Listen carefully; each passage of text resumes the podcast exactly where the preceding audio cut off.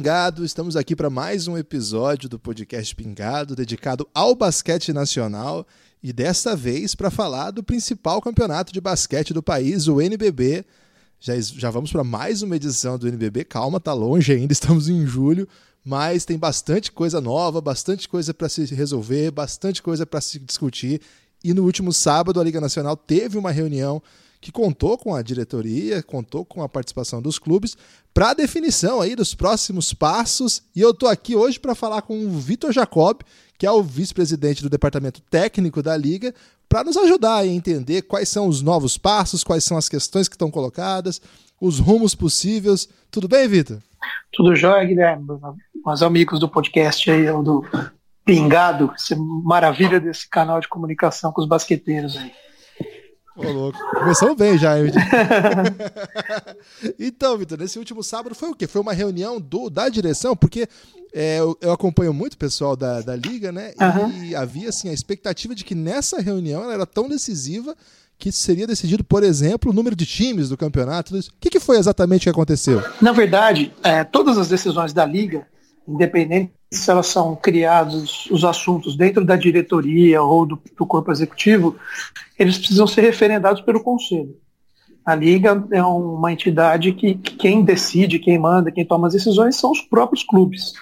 Então, na sexta-feira à noite, nós tivemos uma reunião de diretoria com o presidente, os vice-presidentes, e no sábado de manhã uma reunião de conselho, onde foram referendados e discutidos os assuntos, e na parte da tarde foi a assembleia. Então, a, a, Liga precisa ter uma assembleia ordinária, onde participam todos os clubes, todas as entidades são convidadas aí, comissão de arbitragens, os atletas, enfim. Então é, foi um final de semana aí com a presença de todo mundo e discutir vários assuntos, inclusive de, de prestações de contas do, do passado, aprovação do Conselho Fiscal, toda essa parte burocrática e também a definição dos clubes que vão disputar o próximo NBB. Agora, Vitor, havia uma expectativa que a gente saísse dessa liga, ou pelo menos que a gente partisse para esse campeonato, um campeonato bem, bem profundo, né? Chegou-se a, falar de 20 times interessados. Não é a primeira vez que acontece isso, né? Quando começa o campeonato, muita gente manifesta interesse, e como a gente não sabe muito bem o que vai acontecer com a Liga Ouro, quem está na Liga Ouro também tenta subir, meio que aproveitando a possibilidade. Só que na hora de comprovar as possibilidades financeiras, patrocínio, compra de franquia, é, as vagas em si, as coisas vão ficando um pouco mais é, recortadas, vão ficando mais delimitadas.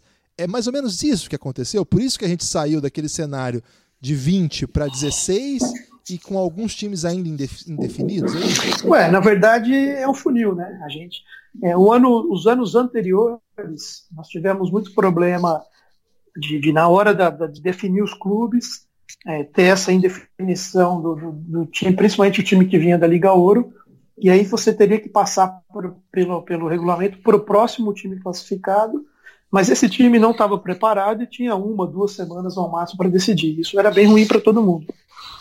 Esse ano, já no regulamento da Liga Ouro, nós criamos lá atrás, no ano passado, e todos os clubes, independente de classificação, que pleiteassem jogar o NBB, faz, fizessem a sua pré-inscrição e esperassem se teria porque assim os clubes pelo menos poderiam estar preparados já com discussão de patrocínios, né, pensando que dá possibilidade de jogar NBB. Isso foi feito, que tem um prazo é até o dia 20 de junho para os times do, da Liga Ouro. É, se eu não me engano, agora foram os três, né, o São Paulo, Rio Claro e Unifacisa. Unifacisa foi campeão, também tinha que mandar inscrição. Campo Mourão e o do, do, de Brasília, o Cerrado. Cerrado. É, mandaram o, o, interesse em disputar. É, os times do NBB e mais algum time que por algum motivo pleiteasse a entrada até o dia 30 de junho deveria ter feito inscrição e, a, e é sim a comprovação de tudo no dia 12 de julho, que foi agora na, na sexta-feira.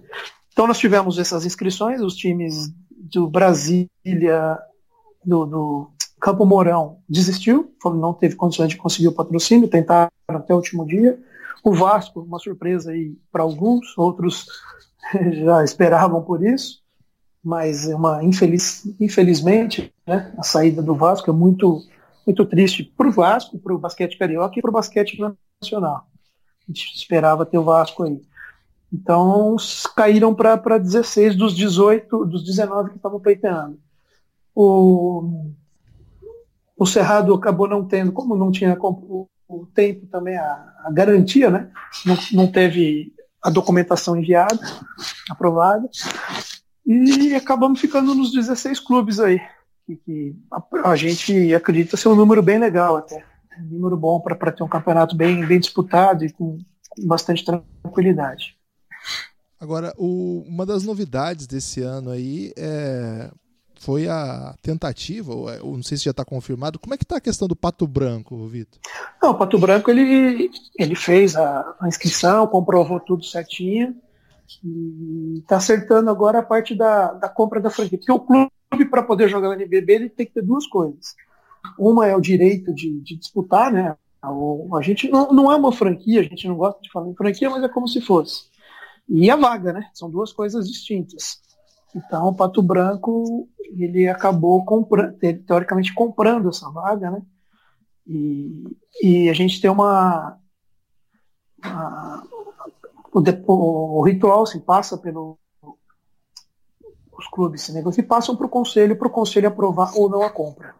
E foi passado para o Pato Branco algumas algumas outras passos que eles têm que dar para efetivar a compra. Mas eu acredito que não vai ter problema, não, que, que vai dar, vai caminhar tudo bem. Rio Claro e São Paulo claro... já, já foram aprovados, as negociações já estão 100% comprovados. A franquia do São Paulo era a que era de Joinville, é isso? Isso, São Paulo comprou de Joinville. E, e a do Rio Claro? Macaé. Comprou de Macaé. Ah, de Macaé. Isso. Ok. É, o Joinville, então, encerra assim, né, a participação dele no NBB. Agora, se quiser, vai ter que ser de outro jeito, né? Uhum. E Macaé também, um grande projeto. E os técnicos estão espalhados aí no Brasil. É, é isso aí. Uma pena né, para a região. Agora, Vitor, é, sobre Campo Mourão e Caxias, como é que fica a situação deles? Olha, eles ah, ficam como se fosse uma licença, né? Eles pediram uma licença de não conseguir disputar e acabam, acabaram, vão ficar de fora. Aí eles podem disputar tanto esse campeonato que, que é, seria a Liga Ouro da CBB, mas eles já têm direito adquirido para o próximo NBB. Nós confirmamos isso, é. referendamos em conselho, Campo Mourão e, e Caxias, e também o Vasco, né? Ninguém está é ninguém tá lembrando do Vasco, mas é verdade, ele acabou não disputando, então ele mantém né, essa, essa disponibilidade para disputar o próximo NBB.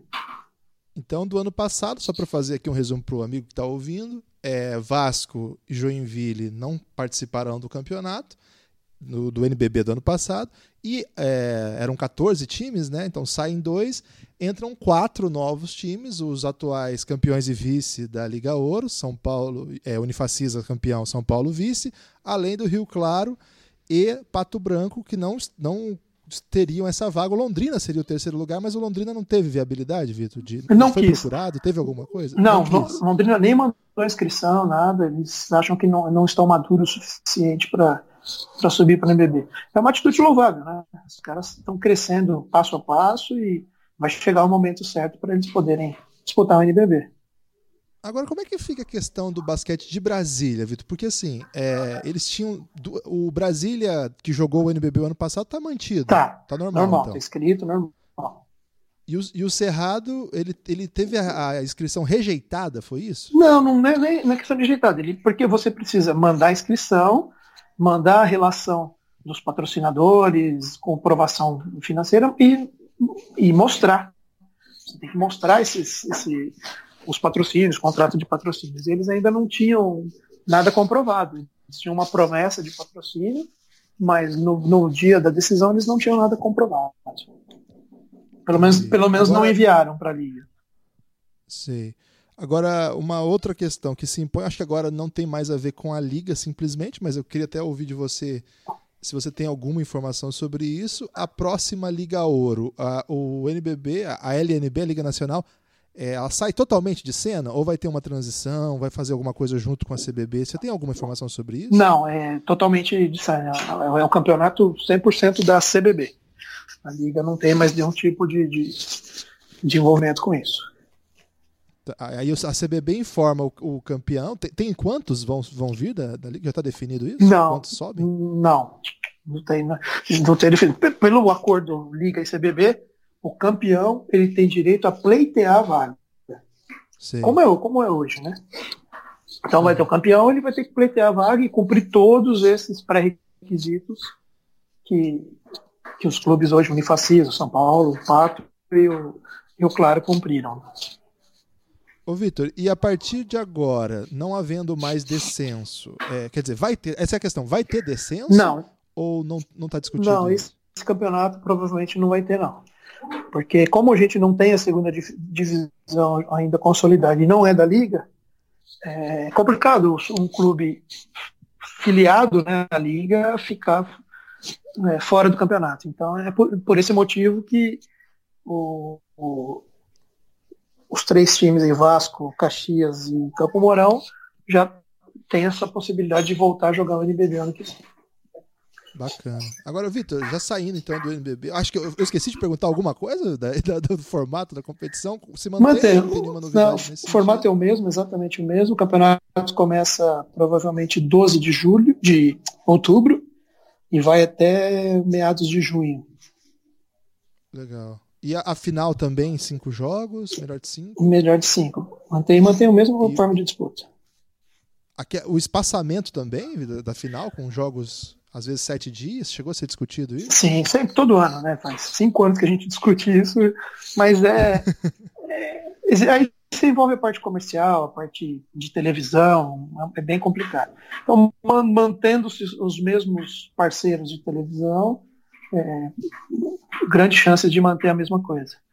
Mas, e tem alguma novidade nesse? Não, está tudo em negociação ainda. A parte comercial, a parte de transmissões está tá com o nosso departamento comercial, com o Álvaro Cota. Ele está tá negociando, discutindo tudo isso aí. Mas a expectativa é muito boa. Nós tivemos números brilhantes aí, principalmente nas, no Facebook, né? Nós tivemos a transmissão da, da final em quatro, quatro veículos. Então a gente acredita que que, que caminha aí para ter um grande número de transmissões, quem sabe até 100%. Mas isso está na mão do Álvaro lá que está sofrendo com isso. Tá, depois vou incomodar ele, ver se ele topa vir aqui contar Porra, pra gente fala assim que esse, esse sabe tudo. Vou fazer. Ô, Vitor, agora uma outra questão que sai dessa reunião também são outros campeonatos que a Liga, uma, agora não tem mais Liga Ouro, e o outro campeonato que a Liga administra é a LDB, vai começar inclusive na próxima semana. É, muita expectativa aí, a gente vai fazer material para isso também. Você que está ouvindo aí o Pingado, fique atento aqui que vai ter material sobre tudo o que imaginar e, as, e apoie lá o Pingado também pelo Café Belgrado, cafébelgrado.com.br. Faça esse projeto e quando você apoiar, diga: estou apoiando por causa do Pingado, que daí a gente faz mais Pingado ainda. Agora que passou a off-season louca da NBA, dá para voltar a fazer mais episódios. Ô, Vitor, começa agora e para para os próximos anos há uma intenção, não é nada decidido ainda, mas há uma intenção de ampliar um pouco essa base de campeonatos, criar alguns outros. Tem isso? Não, a gente tem discussão, nós temos discussão. A gente sabe que a base do Brasil está muito ruim, são poucos jogadores e, e um trabalho que tem poucos jogos, né? Então nós precisamos discutir internamente aí, criar caminhos para que melhorem, melhore, precisamos melhorar a formação, melhorar o nível de competição, para a gente ter mais jogadores sendo formados e melhorar a oferta. Hoje nós, nós temos uma produção de jogadores muito fraca. Então, é, alguma coisa precisa ser feita. Independente se for via, via clubes, via federações, confederação ou a própria liga, mas não dá mais para esperar que, que, as coisas aconteçam por si só. Então, é, nós já estamos, a, a, a OLDB, que é tradicional nosso, o ano que vem, 2021, ele passa a ser obrigatório. Todos os clubes que jogarem NBB precisam disputar o LNB, o LDB. Isso é, é ótimo para no sub-22. E a ideia é a gente conseguir alguma coisa. Ah, vai ser, o próximo já é sub-22? Então. Já, já é o próximo. A partir do próximo? É, a partir do próximo. Acho que o próximo ano que vem já deve ser já é 22 e 21 obrigatório. Em 2021 é obrigatório. Ah, ok. E vamos ver se a gente consegue desenhar alguma coisa aí para as idades menores, aí, 17, 18, 16. Precisa ser feito. precisa ser feito, porque são gerações e gerações perdidas aí que não conseguem disputar o campeonato internacional e a gente está cada vez formando menos atletas. É, esse é um, um gargalo mesmo. É, seria legal ver a liga se metendo mais nisso. É uma coisa que são os clubes que formam mesmo, né? São os clubes que investem. É. Estão fazendo isso acontecer, então seria um passo bacana. Então, isso, então, uma informação então já é importante. O LDB a partir do ano que vem sub-22 e essa categoria sub-20, por enquanto, a liga ainda não tem desenhado o que vai acontecer com atletas menores de 20, por exemplo, times sub-20 é, se adequam a partir de 2021 a essa obrigatoriedade. Até lá, a ideia não está não, não tá desenhada. Isso, exatamente isso. E sabe que o sub-22, provavelmente, ele vai pegar atletas do 19 até o 22, né? Então, são atletas que conseguem ter 3, aí, 4 anos de desenvolvimento em um nível alto. Isso é. Tem menino de 16, né? Jogando ali. Tem, tem. Então, por isso que a gente, talvez, se a gente conseguir alguma coisa nessa faixa aí de 17, 18, você, você acaba com, com dois grupos atingindo um grande número de atletas. Né?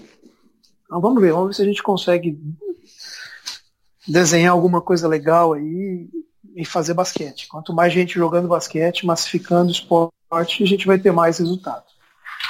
Agora, Vitor, um último, é, um último dado, assim, uma última informação que eu queria ouvir de você hum. é com relação ao aumento de estrangeiros para o clube. Está mantido isso mesmo com a diminuição do, da expectativa de times. É, não faria muito sentido cortar agora, porque vários times já contrataram, inclusive. Eu imagino que é, foi uma decisão é, que foi acordada independente do número final. Como é que isso tem sido discutido? A gente tem acompanhado a Associação dos Jogadores bem revoltada assim, com a situação. Como é que a liga tem tratado esse tema que acho que pela primeira vez coloca mesmo um choque entre atletas e liga, né? Até agora tinha sido muito harmônico, né? Pouca, poucos espaços, é, espaços de embate e isso vem um conflito. Assim, como é que tem sido isso?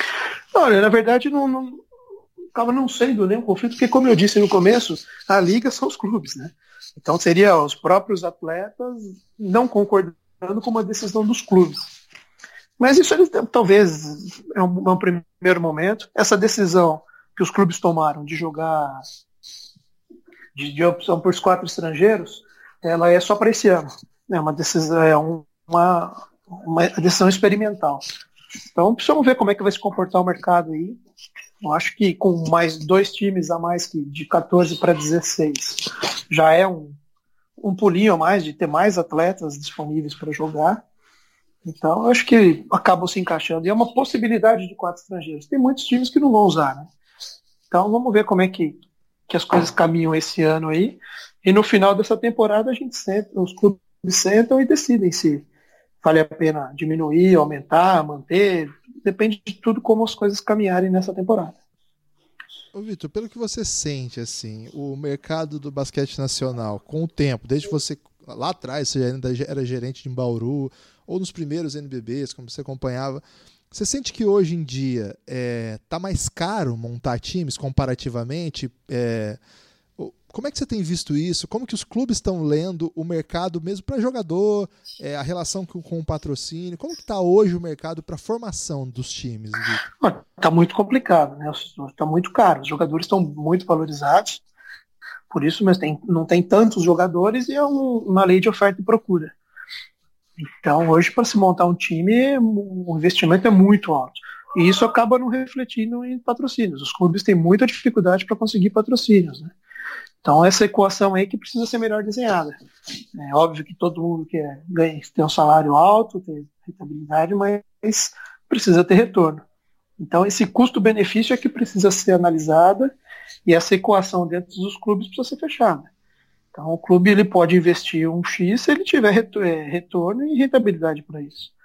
Não adianta achar que, que vai brotar dinheiro de algum lugar. Então, o planejamento dos clubes é feito em cima dos patrocínios e das outras formas de receita. É, mas, sem dúvida nenhuma, o custo hoje para fazer esporte no Brasil é muito alto. Né? É um país grande, né, com, com dimensões aí, viagens enormes, né? Eu imagino que a montagem de elenco, mais os custos todos. Eu acho que tem a questão da Avianca. Tem alguma definição sobre isso, Vitor? Acho que isso é mais comercial. É, mas né? não é assim. O Álvaro está buscando novos parceiros. é, ou algum parceiro da, da área do segmento aéreo para substituir a Avianca, ou vender esse patrocínio para algum, algum outro espaço, as propriedades que tinham a Avianca, e com esse dinheiro talvez ser, ser revertido para esse mesmo fim. Legal. É um, é uma, uma demanda importante, ainda mais agora que a gente deu uma ampliada aí no, no território. Temos times do Paraná, da Paraíba, é. Brasília, vai, vai ter mais uma vez, Ceará. Então são viagens aí que. São custosas, bem dependem, custosas. São, e cansativas para ter que fazer de ônibus, né? Assim, a gente já teve cenários difíceis aí, esperar que isso não se repita. Vitor, acho que por enquanto é isso. Tem alguma coisa que eu esqueci de perguntar aí que, que você acha que é interessante dessa reunião de sábado? Ah, acho que não, acho que está bem, bem, bem discutido aí. Não teve nada muito, muita novidades. Tem algumas, alguns acertinhos de regulamento, mas que deve ser publicado no início de, de, de agosto, mas nada que eu me lembro assim, que seja muito substancial. Então tá, Vitor. Obrigado, viu? Valeu aí por atender a gente. É, e valeu pela audiência aí. Você gosta do Pingado, então a gente fica feliz aí. E tá convidado para voltar aí sempre que tiver novidade para contar. Obrigado, Gui. Parabéns mais uma vez pelo canal aí. Pô, tô à disposição. Sempre que puder falar de basquete aí é o maior prazer. Valeu, pode Valeu, abração.